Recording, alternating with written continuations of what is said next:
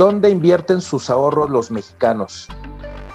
Nuestras abuelas guardaban los centavos en los floreros. Algunas se sentían más seguras guardándolos bajo el colchón. Otras decían que lo mejor era tabiques que billetes. Incluso hoy, la gran mayoría de los mexicanos ahorran en una tanda. Lo cierto es que la forma como invertimos los mexicanos nuestros ahorros tiene mucho que ver con la falta de educación y cultura que tenemos al respecto. El 2020 nos ha dejado dos lecciones importantes. La primera es que la salud es lo más importante y la segunda es que la manera en que construyamos nuestro patrimonio será fundamental para afrontar los imprevistos. De ahí la importancia del ahorro, pero sobre todo de la inversión. El poder destinar una parte de nuestros ingresos a un instrumento que nos otorgue rendimientos generará una mayor certidumbre sobre nuestro futuro. De acuerdo con datos de la última encuesta nacional de inclusión financiera, encontramos cifras reveladoras dentro de los hábitos del ahorro de los cuales existen dos grupos de ahorradores. El primero está conformado por los ahorradores que depositan su dinero a instituciones financieras, bancos, cajas populares, etc. De ellos, el 35% de la población adulta, algo así como 25 millones de personas, ahorran de la siguiente manera. 52% utiliza su cuenta de nómina, el 36% una cuenta de ahorro, el 17% lo deposita en bonos del gobierno, el 9% en una Afore, el 3% en la cuenta de cheques, el 2% en plazo fijo y solo el 1% en algún instrumento de inversión a través de un fondo.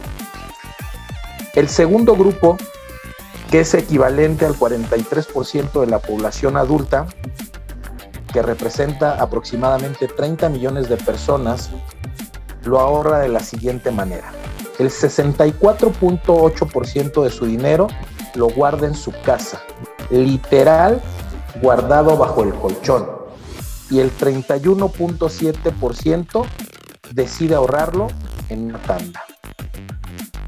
Otro de los mercados que está teniendo un crecimiento importante es el de invertir nuestro dinero en bienes raíces. La inversión en bienes raíces se considera segura, rentable y de bajo riesgo siempre y cuando se sepa elegir bien el inmueble. Según la revista Forbes, si se hace una correcta elección, la ventaja es la obtención de utilidades de hasta un 30% en un, un periodo promedio de tres años. En conclusión, ¿cuál es el, dilema? Guardar tu dinero versus ponerlo a invertir.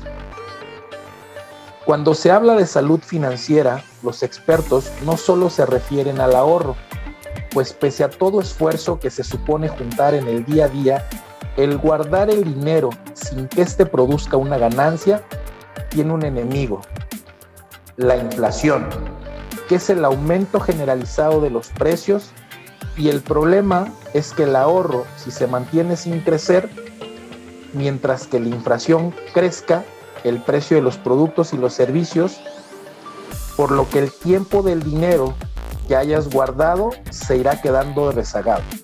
Por eso, cuando tengas un buen ahorro, busca las mejores opciones para invertir, pero también las que te parezcan más seguras pues la mejor forma de compartir el aumento de los precios es con inversiones que ponen a trabajar y pueden hacer crecer tu dinero, algo fundamental para alcanzar tus metas financieras. En TCA Inversiones tenemos las mejores alternativas de inversión de acuerdo al monto de tu inversión, tiempo en el cual quieras poner a trabajar tu dinero y la ganancia que deseas obtener por el mismo. El mejor momento de invertir fue ayer. El segundo mejor momento de inversión es hoy. Yo soy Antonio Cruz de TCA Inversiones.